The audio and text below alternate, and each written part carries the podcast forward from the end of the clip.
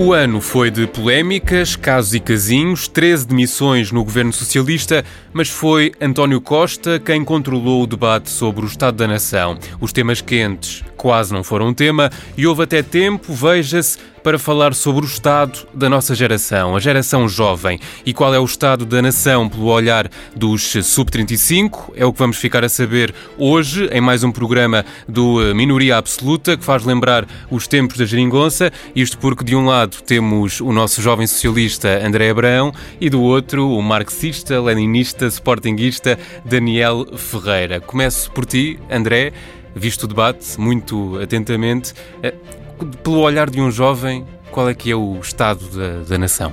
Bom, eh, eu começava por cumprimentar-te a ti e ao Daniel. Eh, é sempre bom voltar aos, estudos da TSF para falar sobre o estado da nação. Acho também importante sermos um bocadinho do debate parlamentar, porque há um estado da nação parlamentar e há um estado da nação daquilo que nós vivemos diariamente enquanto jovens. Temos aqui uma curiosidade, somos três trabalhadores, podemos ser empresários, podemos não trabalhar, mas precisamos trabalhar para viver. Exato. E, e portanto sentimos na pele aquilo que são os grandes problemas da nossa geração e da nação. Dizer que eu sou incapaz de dizer, que acho que como qualquer socialista, o próprio António Costa também o referiu, que o Estado da Nação é um Estado da Nação perfeito, que, que o país é um país das maravilhas, que corre tudo bem. Muito pelo contrário, nós próprios vivemos na, na, pele, percebemos o impacto que os impostos têm, têm nos nossos rendimentos ao final do mês, eh, percebemos que são necessários para, para, para alimentar um conjunto de serviços do Estado fundamentais, mas sentimos esse impacto, percebemos cada vez mais quem, quem procura casa, quem, quem, quem, tenta, quem tenta comprar as dificuldades que tem, que tem à sua frente, tantas, tantas outras áreas, os, os preços a aumentar, que agora têm, têm, têm, têm assumido uma, uma, uma direção contrária. Portanto, o Estado da Nação não é um Estado perfeito, não é um Estado das maravilhas. Mas dizer que o Estado da Nação não é um Estado perfeito não é a mesma coisa que dizer que o Governo tem feito um mau trabalho. São coisas totalmente distintas. Porque esta arte de governar é uma arte de, não propriamente só de outputs, de chegarmos a um governo, eh, de assumir pastas e, com base num programa político, aplicarmos medidas. Bom, isso seria fácil qualquer, qualquer governo fazer isso. Mas como eu disse no início, houve muitas demissões, foram 13 ao longo do último ano e meio, mais ou menos. Uh, isso também descredibiliza um pouco o governo perante o olhar do, uh, dos portugueses não, não descredibiliza por duas razões, mas eu já vou lá, só para concluir esta, esta, esta ideia que estava aqui a transmitir. Um, dizer que governar não é só um conjunto de outputs, de medidas que lançamos, de projetos que lançamos, de programa político que estamos a implementar, é também um conjunto de inputs externos. E o grande desafio, normalmente, dos governos é, com base nesses desafios que vêm de fora, eh, externos, conseguirem adaptar e conseguir pôr em prática o seu programa político. E, portanto, nós temos que perceber a dinâmica e todo o contexto que está em volta dos espíritos de, que, que, que, vivemos. Agora, as duas razões uh, que, eu te, que, eu te, que eu aqui te, um, ehm, te queria dar. Um, ehm, é preciso nós recordarmos que António Costa, quando formou este novo governo, grande parte do seu elenco manteve-se foi mesmo a própria ideia do António Costa foi ver uma continuidade com o governo anterior. Foi um erro, logo aí à partida? Não, penso que não foi um erro. É, penso que não foi um erro porque também era importante e nós temos que compreender que havia um governo que era suposto cumprir todo, todo o mandato, foi interrompido uh, do ponto de vista parlamentar pelo Presidente da República, mas... Do PCP? Por causa do PCP e do Bloco de Esquerda também, é preciso dizê-lo, o PCP e o Bloco de Esquerda discordavam da, da, solução, da solução do, do, momento, mas é preciso dizer que o povo português votou naquele governo e deu uma maioria absoluta àquele governo. E, portanto, António Costa não podia fazer uma remodelação autêntica e extrema. Essa é a primeira razão. A segunda razão é dizer que é perfeitamente natural haver, haver demissões e haver remodelações no governo. O governo do Pedro Passos Coelho, o, o, grande governo da direita, o governo de salvação nacional, o melhor governo de sempre. Para, Salvador para, da pátria. Para, Salvador da pátria. Esse governo teve, teve em 4 anos de maioria absoluta mais de 40 remodelações. 40. Bom, se tivermos 13 num ano, eu acho que estamos na média, portanto, e, portanto acho que o governo até, até tem safado bem. Eu, são estas as questões, e a grande ideia que eu queria aqui deixar é mesmo esta. O Estado da Nação é um Mas Estado aí, da Nação difícil. No tempo de Passos Coelho era um governo de coligação, agora é um governo só do, do Partido Socialista. Sim, é verdade que não temos Paulo Portas com histórias irrefugáveis, não temos, não é? Há aqui uma, há aqui uma solidariedade dentro do governo. Mas todo modo, quer dizer, acho que demonstra a naturalidade de, destes processos de, de remodelação nos governos. Daniel, como é que olhas, e tu és mais novo até do que, do que o André, como é que olhas para o, para o Estado da Nação? Uh, bem, olá Francisco, olá André. Uh, é sempre um prazer vir aqui uh, à TSF falar um bocadinho.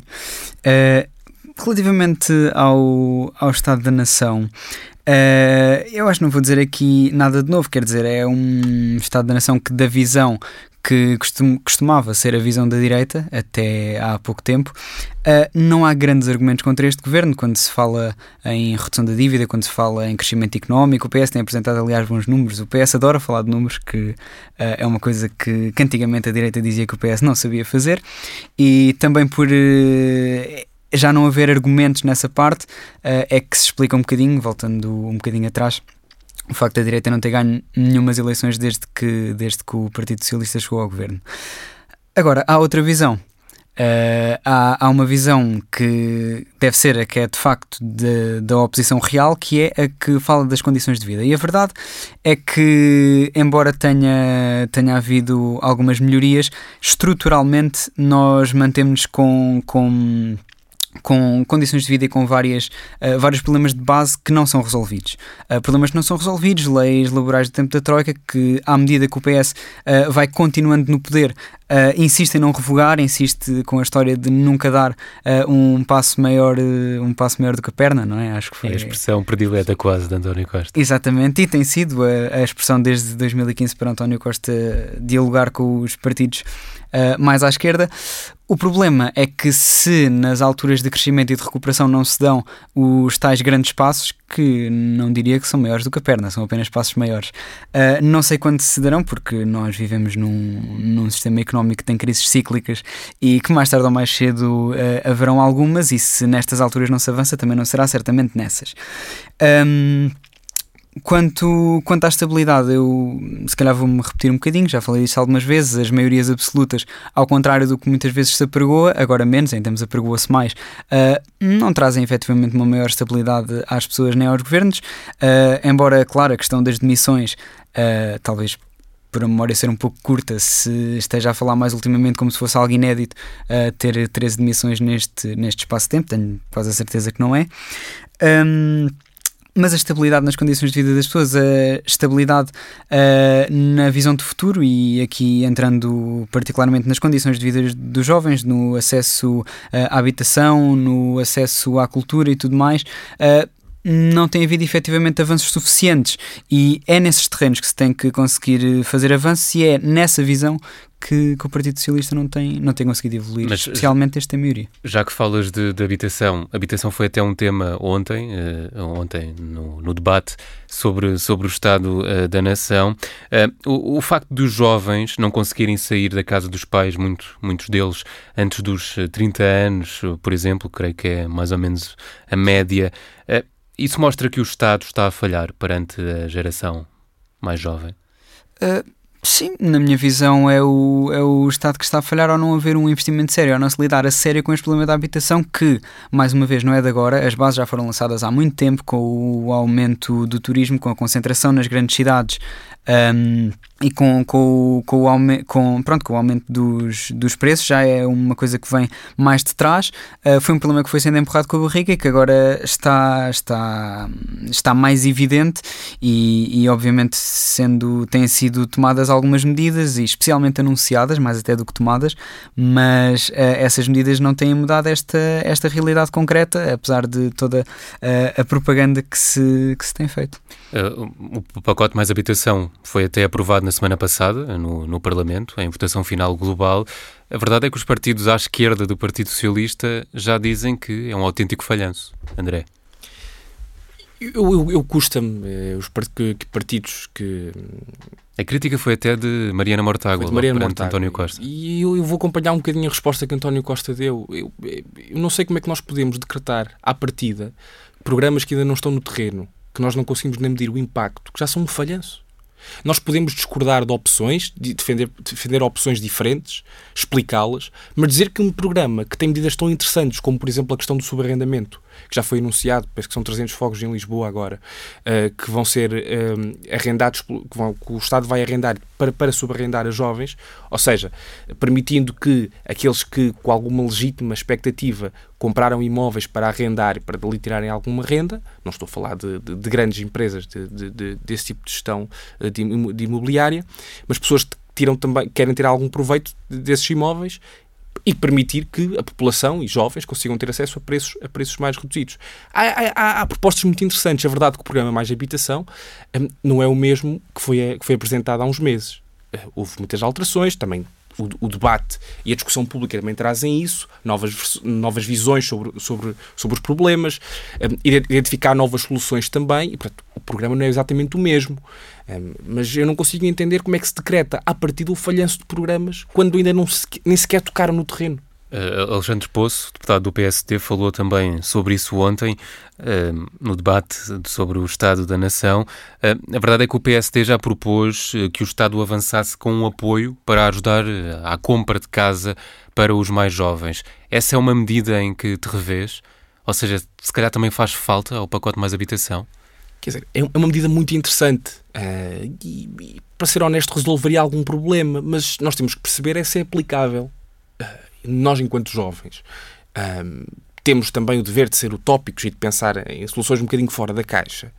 Mas quando vamos para o debate parlamentar, temos que ser capazes de transformar a utopia na forma correta de aplicar uma medida. Bom, e a medida como está apresentada a JST, eu não vejo que mecanismos é que o Estado tem, desde logo orçamentais, para aplicar essa medida e de que forma é que irão responder desde logo as instituições bancárias. Ver um partido do PSD com esse tipo de, de, de medida assim tão utópica, bom, é, é dizer-lhes bem-vindos ao mundo da utopia para pensarmos um bocadinho de fora. Mas esperemos não sejam utopias dos choques fiscais, porque as utopias dos choques, choques, fiscais nós sabemos onde é que nos levou. Não é? Daniel, impostos analisados. A oposição é utópica, como diz o André. Uh, assim, de certa forma. Uh... O PCP apresentou muitas propostas para este pacote mais habitação, foram, creio que, todas chumbadas. Sim, uh, isso quer dizer, não acho que seja uma grande novidade, porque as políticas propostas pelo PCP, especialmente as que tocam em políticas de fundo, uh, não são habitualmente aprovadas, embora haja outras que são, uh, e especialmente quando, quando não existe uma maioria absoluta no governo. Mas Quer dizer, à, eh, à, sua maneira, todos os partidos, incluindo os que governam, têm uma visão um bocadinho utópica na medida em que não dizem que, que ah, o nosso programa tem falhas aqui e ali. Ninguém, nunca ninguém vai dizer isso, nunca ninguém disse isso. Um, mas Uh, há, aqui, há aqui diferenças claras, por exemplo, uh, obviamente a direita, especialmente quando se olha para a prática daquilo que têm sido os governos de direita e as políticas de fundo de direita e aquilo que, que é proposto, uh, nota-se, não diria tanto uma visão utópica, mas uma visão um bocadinho turva daquela que, que é a realidade que. que mas o PCP tem até comparado o governo de António Costa a políticas de direita. Tem, efetivamente, porque estruturalmente existem muitas políticas do, dos governos do Partido Socialista que são iguais às da direita, uh, especialmente por não tocarem em problemas de fundo, como o problema da dívida, o problema dos constrangimentos impostos pela, pelo euro e pela União Europeia, muitas outras políticas estruturais, uh, com, por exemplo, com as leis laborais também.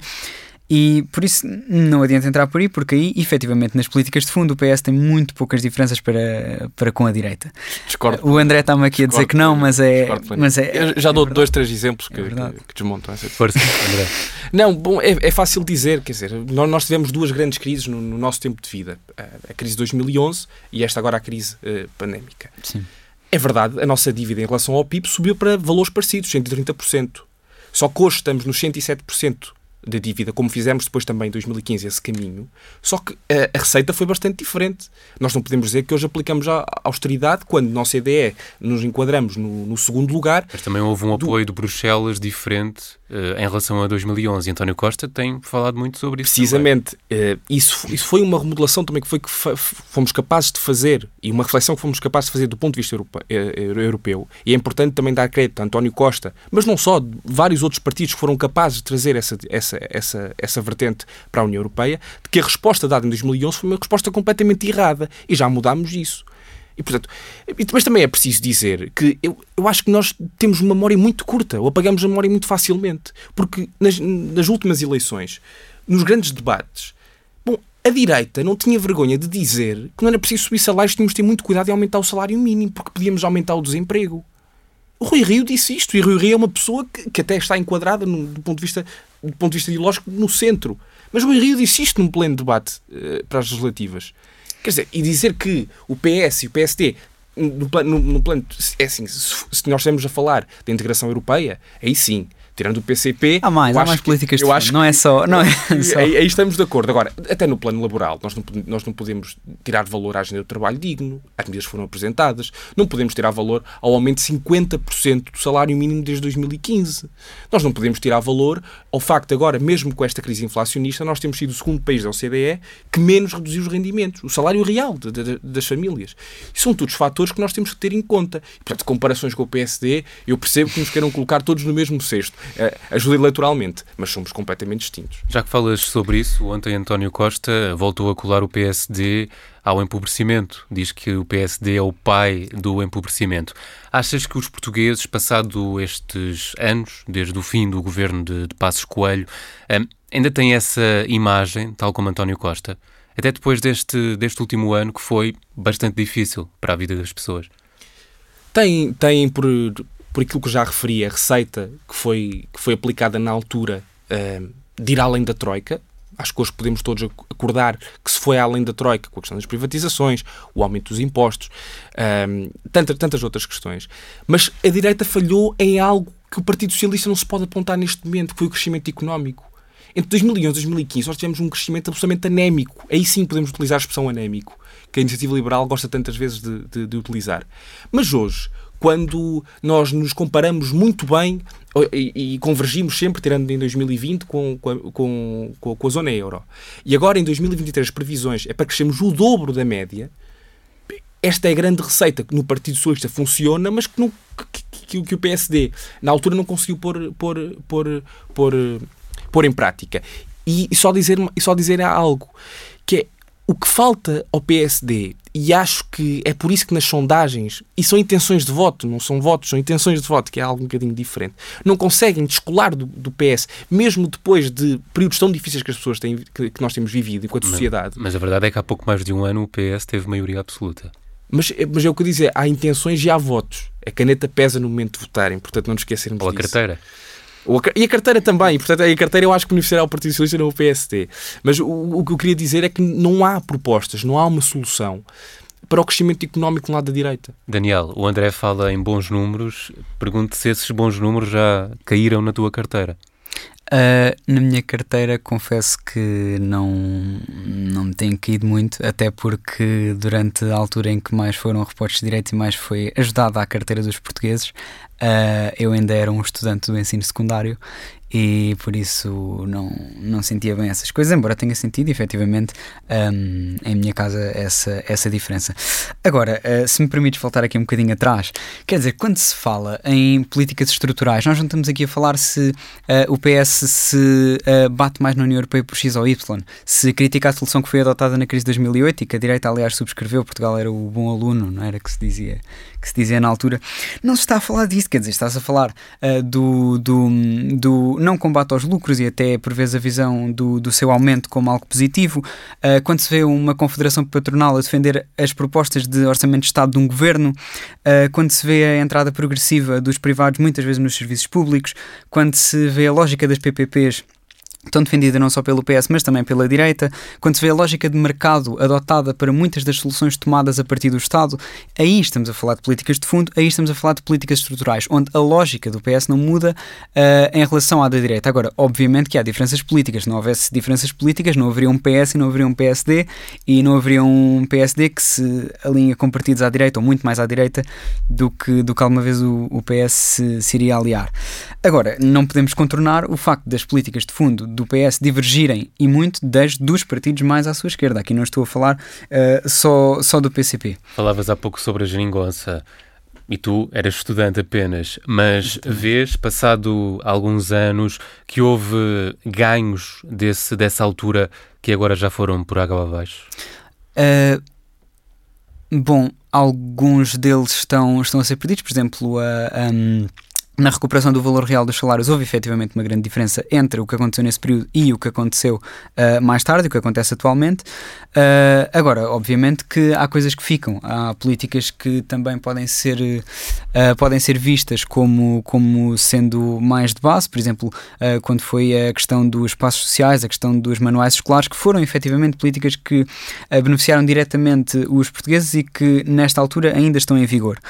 agora, obviamente, esses avanços só foram conseguidos porque porque houve uma exigência forte para com o PS e ainda assim não se resolveram muitas das políticas uh, de fundo. E eu até poderia pegar aqui, por exemplo, na questão da habitação, na lei Cristas, de que tanto mal se fala, muitas vezes até na área política do PS, mas que se insistem em não se, uh, em não se revogar. Agora, efetivamente, que houve ganhos com o fim da. Um, da política mesmo de destruição que estava a ser feita em Portugal e que obrigou a que se arranjasse uma fórmula inédita, no fundo para tirar o país do buraco onde estava cada vez mais enterrado uh, e, e, e efetivamente o que se passou nesse período não pode, não pode ser esquecido. Uh, André, força. Só, só aqui uma nota, Francisco. Uh, é sempre interessante ver este exercício de cherry picking, não é? Do que foi bem feito, fomos nós que fizemos e, e o bicho-papão do, do PS lá permitiu, conseguimos. E uh, conseguimos, com muita luta. Com muita luta. Não só no o Parlamento. Foi mal feito, foi o Partido Socialista e não nos permitiu, bloqueou-nos e por isso é que saímos da geringonça. Bom, tenho uma visão um bocadinho diferente. Agora, uh, respondendo àquela questão de, de, de, do sistema e de que PS e PSD nesse plano estão, estão próximos.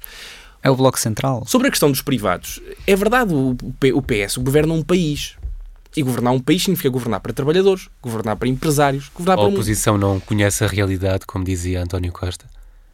Depende da oposição, eu não consigo pôr todos no mesmo saco. É? é impossível eu virar-me para o PCP e dizer que não conhece a realidade dos trabalhadores, porque vive e tem, tem uma grande presença junto do, do movimento sindical mas não sou capaz de olhar para a iniciativa liberal e dizer que conheço o mundo real, porque, quer dizer, basta ir falar com trabalhadores na rua e perceber que grande parte dos serviços que querem depauperar são utilizados por, por, por milhões de cidadãos uh, semanalmente e mensalmente. Uh, mas a grande, a grande nota que queria deixar é que quando nós governamos, governamos para todo um país e não podemos abrir guerras contra privados, contra empresários e quando falo com empresários, não estou a falar de, de, de, de apenas de empresários de, multimilionários e de grandes empresas, estou a falar do pequeno e médio empresário. O pequeno e médio empresário que faturam 5 milhões, 10 milhões por ano e que criam emprego, que, que exportam, que ajudam a nossa economia a crescer. Portanto, é, eu nunca sou incapaz de abrir, de abrir, de abrir guerra a essas, esses, porque também são portugueses. André, sobre o debate uh, em si, foram quase 4 horas de debate. Um jovem ainda tem diria, paciência para estar a ouvir na rádio ou a ver na televisão um debate deste género. Até porque foi um debate. Uh, eu não queria dizer fraquinho, mas. Desinteressante. Sim, pelo menos, pelo menos isso. Eu, eu, eu, vou ter coragem e vou dizer, foi desinteressante. Uh, nós também, também não sou propriamente uma pessoa uh, boa para fazer, para fazer essa questão. Porque, És politicamente ativo. Sou politicamente ativo e todos nós aqui somos, mas temos uma geração que é cada vez mais. Isso é interessante, é interessante perceber e há estudos nesse sentido. Mas sim, foi um debate interessante. A primeira nota que queria deixar é que não há par para António Costa. António Costa vem e, e, atenção, eu, eu enquanto socialista, um dos grandes erros que o Partido Socialista cometeu foi acabar com os debates quinzenais. Porque se António Costa tivesse... Vão regressar. Vão regressar. Se tivessem 15, 15, de 15 em 15 dias no Parlamento, bem, aí não tínhamos oposição, de certeza. O António Costa sobe ao palanque, está, fala... Estás confiante numa maioria absoluta em 2026? Bom, quer dizer, eu, eu, agora vou evocar aqui um bocadinho. Uh, Porque um à partida teremos debates quinzenais até lá, não é? Metaforicamente, eu acho que podemos dizer que estamos agora numa bonança. Uhum. Temos uma travessia muito complicada com esta questão da guerra. Não sabemos como é, como é que. Portanto, estamos a falar de uma guerra, estamos a falar de algo absolutamente linear, mas acho que agora uh, chegamos a uma bonança. Temos contas públicas saudáveis, temos crescimento económico, temos exportações. Agora a grande, a grande, o grande desafio do Partido Socialista, e isso vai ditar se há vitórias daqui a, de, em, 2000, em 2026, se, se o Partido Socialista continuar a ser um partido de governo, é a resposta que vai dar agora nos próximos orçamentos de Estado. E são essenciais esses. O, próximo, do próximo ano, 2024, é, na tua opinião, fundamental? Para mim é absolutamente fundamental. É fundamental porque nós já temos os números, e o, e o Partido Socialista tem bons números, isso é, é, é impossível escamotear esses números, nós temos que aliar esses números uma, uma, uma, melhoria real das condições de vida das pessoas, porque se não o fizermos, ninguém percebe o que é que, é que nós estamos a fazer ao, ao, governar o país. É um, certamente será um dos temas para a nova temporada da minoria absoluta, quando se começar a discutir o orçamento do Estado, mas sobre o debate do Estado da Nação, é caso para dizer que António Costa meteu quase toda a oposição a dormir. Isto porque foi um ano com muitas polémicas, ao longo dos últimos meses, houve muitos casos e casinhos, como diz António Costa, Sim. e a verdade é que praticamente não foram tema. Uh, é verdade, quer dizer, é, eu acho que ninguém questiona aqui, nem noutras áreas políticas mesmo, o dom de António Costa para falar. Dizia para, André. Exatamente, e para defender as suas ideias acima de tudo, porque nota-se que, ao contrário de outros políticos, especialmente que vieram antes dele, que acredita efetivamente naquilo que, que está a dizer, e isso é sempre louvável, mesmo que seja numa. numa com uma visão diferente. O problema é que uh, falar bem e lançar grandes bangers no Parlamento continua sem resolver os, os, problemas, os problemas concretos. Uh, e aqui, se, se me permite só voltar, voltar um bocadinho atrás, um, a verdade é que, quer dizer, hum, agora o, André praticamente agiu como se houvesse uma oposição que vê os empresários como leprosos, e especialmente os pequenos e médios empresários uh, e micro também, que hum, que obviamente é uma visão que está longe da realidade, até porque, e são conhecidas propostas do PCP, efetivamente, para ajudar os micro, pequenos e médios empresários, uh, que são muitas vezes propostas. Pequenos e médios nem tanto.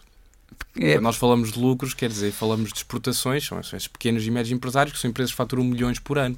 Uh, e o discurso do PC não é um discurso favorável para essas empresas, infelizmente. Bom, o, PCP tem um discurso efetivamente a favor dos salários e contra os lucros, acho que isso não é novidade para ninguém. Sim, sim, sim. Uh, mas uh, essa visão do lucro como algo positivo, lá está, é mais uma, mais uma, uma questão de fundo.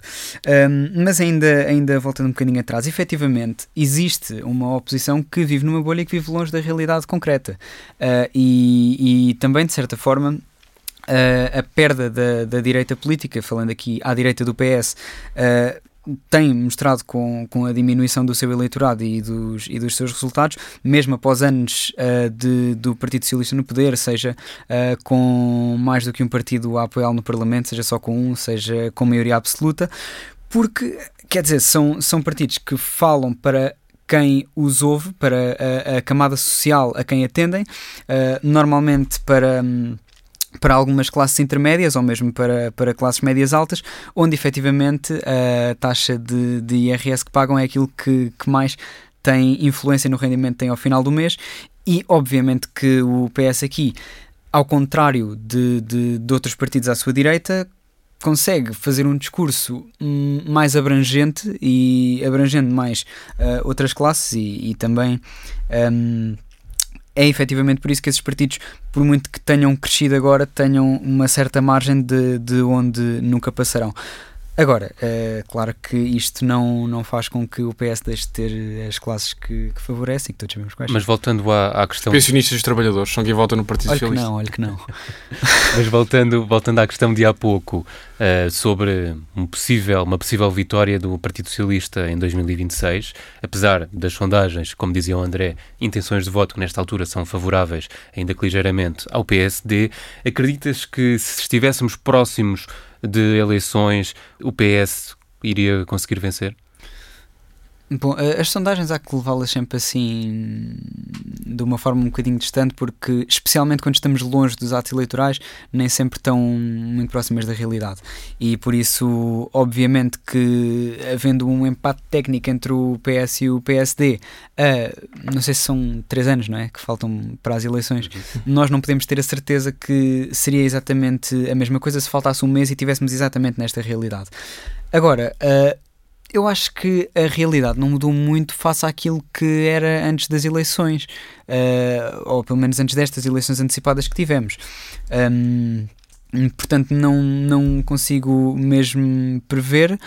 Agora, uh, efetivamente, não, não, não tenho Pronto, não tenho, não tenho, André, António Costa, no debate, uh, falou várias vezes em preparar o futuro para as próximas três sessões legislativas, o que quer dizer que, nesse caso, o governo vai manter-se até 2026. Uh, eh, ficaste totalmente convencido que António Costa já fechou a porta à União Europeia? No sentido de um cargo europeu. De um cargo europeu, ah, pronto. Okay. Pensei que fosse no outro sentido. Bom, o Daniel ficou entusiasmado por breves instantes. não. Um, sim, e, e, aí também acho que pegaste num, num ponto importante que este Estado, o debate do Estado da Nação serve não só para analisar o Estado da Nação, os grandes números, fazer também o rescaldo daquilo que foi a ação legislativa e preparar a próxima. Uh, sobre a ação legislativa que passou, há, há uma frase de António Costa que, que me ficou do debate de ontem a oposição não foi capaz de trazer um problema ou um desafio que o governo não esteja já a enfrentar com medidas em concreto. é interessante, com, com, com formas diferentes, com formas diferentes. A oposição, em vez de dizer que devíamos ir por aquele caminho, devíamos ir por o outro. Mas os, os, os desafios, os problemas estão todos ali elencados. A oposição não, não elencou nenhum novo. Esse é um dado interessante. Antes de continuares, Daniel. É, pronto, eu, é verdade que o PS tem anunciado soluções para os problemas praticamente todos que o país vive. Agora, o problema é se essas soluções uh, de facto serão implementadas e se forem implementadas, se terão sucesso. Pois. Que, uh, é grande dúvida de um governo. É grande dúvida de um governo, sim, mas não acredito mesmo que estas soluções que o Partido Socialista tem apresentado, que são feitas na mesma base uh, que têm sido outras soluções uh, anteriores, que, que vai correr bem e cá estaremos. Obviamente esperemos que as coisas corram bem e que o país melhore, mas eu duvido que os problemas estruturais, mesmo com as medidas anunciadas, uh, estejam resolvidos em 2026. retomando, sobre a próxima sessão legislativa e as próximas, houve muito pouco debate poderia ter sido interessante. Eu não sei, talvez o Rui Tavares que introduziu a ideia de bom. Não é oposição, certo? Que, que não é oposição, não, é, foi uma pequena provocação. Eu, António Costa percebemos o que é que ele queria dizer com aquilo, é uma oposição diferente, é mais de propostas e acho que todos nós somos capazes. Não, somos capazes de identificar no Rui Tavares uma grande capacidade de propositura, de política uh, e uma grande seriedade quanto da, da, forma que a faz. Uh, mas não houve este debate de preparação da próxima sessão legislativa e das próximas. Não se falou do que é que, quais é que são as grandes opções para o Orçamento do Estado. É verdade que vamos ter muito debate a partir de setembro sobre isso, mas é interessante deixar já algumas notas. Acho que os partidos poderiam ter feito isso e ter a obrigação de, deles. Agora, respondendo à tua Eu questão. Estou a falar-se na redução do IRS, mas esse já é um tema. Sim, quer dizer, nós, tivemos, nós temos, temos tabelas de retenção na fonte novas desde junho. Portanto, não é redução do IRS, mas é mais rendimento disponível para as famílias mensalmente. Uh, agora, dizer sobre, sobre António Costa e sobre as europeias. Bom, eu acho que sobre esta questão nós temos mesmo que ouvir a fonte. E a fonte é António Costa. António Costa já disse mais do que uma vez que não está pronto para abandonar o país, para acabar a legislatura a meio e, e, e, e ir para a Europa. E realmente, se nós, nós assumindo que as tormentas já passaram, foram foram mesmo um ano muito difícil, e agora vem a bonança, e como eu dizia, os números são bons, há capacidade para investir, quer dizer, e com o investimento virá produtividade, virá aumento de salários, melhoria de condições de vida, investimento nosso, no nosso território, que é importante dizê-lo também. Uh, nós temos um PRR agora que vai ser aplicado. Um, e que vai começar agora em execução e em 2026 estará pronto para ser executado ou praticamente pronto. Eh, portanto, acho que vem em bons tempos e tudo, tudo augura que o Partido Socialista chegue em 2026 na moto de cima. Daniel, eh, falando de futuro, este governo precisa rapidamente de uma remodelação que sirva como um balão de oxigênio. Hum, não acho, eu acho que este governo não irá mudar muito, quer mantenha todas as caras até ao final, quer mude mais 13. Uh, ah, acho que não, não será por aí, porque lá está isto, mais uma vez, e é, é a minha visão concreta, é que o carácter político e de, de um governo não é decidido pelas caras uh, que estão à frente do Ministério X, pela Secretaria de Estado X. Uh, o que é aplicado é um, é um programa, um programa de governo. Costumo ouvir muito isso pela voz de Paula Santos, líder parlamentar do PCP. Uh, sim, é verdade, e, e é, é, é, é, efetivamente a visão do PCP, porque a verdade é que, por mais que as caras mudem, as políticas de um governo não mudam por causa disso. Aliás, eh, durante o governo de Pedro Passos Coelho, houve inúmeras pessoas a entrar e a sair, e não foi por isso que a política da austeridade uh, e de corte nos rendimentos e de empobrecimento generalizado mudou. Tal como a política do governo PS não me parece que tenha mudado com as trocas de ministros ou de secretários de Estado, seja por que razão for.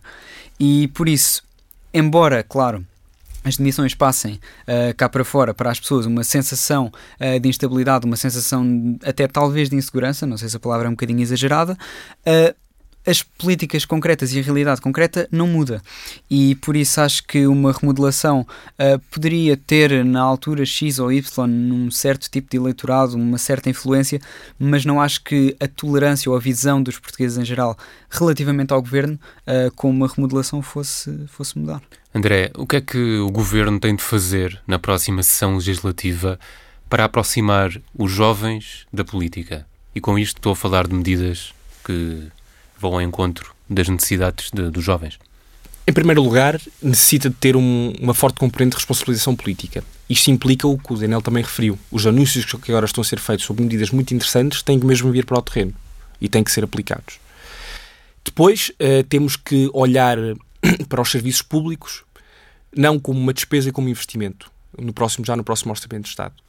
Uh, aumentar o investimento no serviço público, nós sabemos que não tem sido tão alto como poderia ser, é verdade, e temos que o dizer. Temos que olhar uh, para, para os impostos que pagamos. Temos que o financiar, é verdade, temos que financiar o nosso Estado, uh, mas os impostos não podem recair sobre as classes trabalhadoras e os que mais trabalham no nosso país. Isso não pode acontecer. Tem que haver um reajuste das, das, das tabelas de retenção na fonte. Estes empréstimos que nós fazemos mensalmente ao Estado uh, têm, que ser, têm que ser cada vez mais próximos da taxa real do IRS. E também temos que reduzir o IRS, especialmente das famílias. Um, e, e, acho que isso poderá ser feito. Também do ponto de vista energético, é importante termos novas, cada, cada, vez mais, mais medidas de contenção desses custos, porque são custos que, que, que, afetam gravemente as famílias. E olha, eu também deixarei aqui uma nota que muitas vezes não é falada, que é a questão da coesão territorial. Acho que temos que pensar um novo, uh, temos que repensar o pacote de descentralização, uh, mais orçamento para as autarquias locais, para que possam ser também autónomas e possam não só nos territórios, fazer mais a diferença e, e, e, e diria também lançar o debate da regionalização de uma vez por todas. Daniel, o que é que esperas do governo a partir de setembro para a nova sessão legislativa? Uh, eu espero um bocadinho a continuação daquilo que tem sido uh, dito e feito pelo Partido Socialista. Mais diálogo com a oposição, desde logo com o PCP, com a esquerda? O é assim, um diálogo de o PS a contar Até coisas. Até porque o PS tem dito várias vezes que tem sido uma maioria de diálogo. Sim, efetivamente o, o, PS a contar coisas às pessoas e o PS a contar coisas à oposição é uma coisa que se tem visto muito e com muita paciência, diga-se. Uh, mas um diálogo a nível de medidas e de adoção das mesmas um, que tenham um real impacto, não estou a ver isso acontecer, especialmente uh, da, da minha área política e não só. Um, mas não vejo os problemas de fundo, alguns que até foram abordados pelo, pelo André, serem resolvidos não apenas no próximo uh, Orçamento de Estado, mas também no, no resto da legislatura. Esperemos que assim não seja, esperemos que haja uma mudança real, uh, esperemos que, que, um, que haja uma melhoria das condições de vida e um, um, aumento geral dos salários e das pensões e não um aumento dos lucros como tem, que tem sido excessivo, uh, especialmente agora nos últimos meses. Um, mas não estou a ver se é isso a acontecer. André. Duas prioridades e dar um toque sobre a maioria de diálogo. Duas prioridades que também são importantes para mim uh, e, e, que acho que já estão mais ou menos planeadas e está em negociação até com, com outros parceiros. Estou a falar uh, do, do, do das condições não só de progressão, mas também dos salários da função pública. Eh, é essencial nós sermos capazes de captar os nossos melhores e pô-los ao serviço do Estado. Em segundo lugar, a questão da saúde mental. Eh, o próprio, o próprio Ministro da Saúde, Panel Pizarro, diz que vai ser uma prioridade eh, do, do, do seu mandato aprovou um plano para a saúde mental para os jovens no ensino superior, mas quer ir mais além. Temos que reforçar os quadros de, de, de, de especialistas de, saúde mental no, no, no, nos, nos, serviços públicos. A maioria do diálogo um, eu percebo que, que, quem perde eleições quisesse ter um, um lugarzinho de, de vice-presidente. O Tavares lançou, de, lançou, essa hipótese. Quer dizer, queria ter uma linha aberta com o governo e que fosse capaz de, de, impor e de lançar o seu projeto. Bom, mas... Foi muito bem dito, agora é impor, é, é mesmo essa palavra. E de impor, bom, mas não, não, não vale a pena porque os portugueses escolheram caminhos e escolheram aquele caminho e seria, e seria defraudar as expectativas dos nossos eleitores se nós agora fôssemos uh, bater à porta dos partidos a pedir, bom, mandem-vos os vossos, os não é assim que funciona. Mas há uma maioria de diálogo, uma maioria de diálogo com os sindicatos. Eu nunca vi um governo do Partido Socialista tão aberto à negociação sindical. À negociação, não estou a falar de luta, porque há, a negociação sindical e a luta sindical. Acho são dois planos diferentes. Uh, nunca vi um, um, um governo do Partido Socialista aprovar por exemplo, no debate do ano passado do Orçamento de Estado, tantas propostas de outros, de outros partidos. É verdade, como já dissemos em, em, em, programas anteriores, não tem um impacto orçamental, mas são propostas. A maioria do diálogo é esta, a maioria do diálogo é uma maioria de, de diálogo com, os, com agentes que estão também fora do Parlamento, porque há mais vida para além do Parlamento. Exatamente. E é a dialogar que terminamos mais um episódio da Minoria Absoluta. Boas férias aos dois, porque agora vão de férias. E tu, Daniel, querias deixar uma nota? Sim, sim, queria mais uma vez, eu sei que agradeço habitualmente no início de todos os programas, uh, mas agradecer mais uma vez uh, à TSF e a todos os meus colegas de painel, quer os que estiveram comigo em debate, especialmente o André, que esteve duas vezes, uh, quer os que não tiveram. acho que é muito importante que se façam mais iniciativas destas, especialmente sem sem uh, as caras que são frequentemente as mesmas e efetivamente este programa é bastante plural e por isso queria do fundo do meu coração agradecer esta oportunidade que me deram a mim e não só uh, e espero que, que haja uma continuidade destas, destas iniciativas e deste tipo de, de programas. E estarás de volta depois faço, na segunda temporada. Faço as palavras Daniel as minhas. Estarão de volta na, na, segunda temporada e a TSF é que tem a agradecer. Minoria Absoluta está disponível em tsf.pt e também nas plataformas habituais de podcast. Hoje o nosso programa teve cuidado técnico do João Félix Pereira.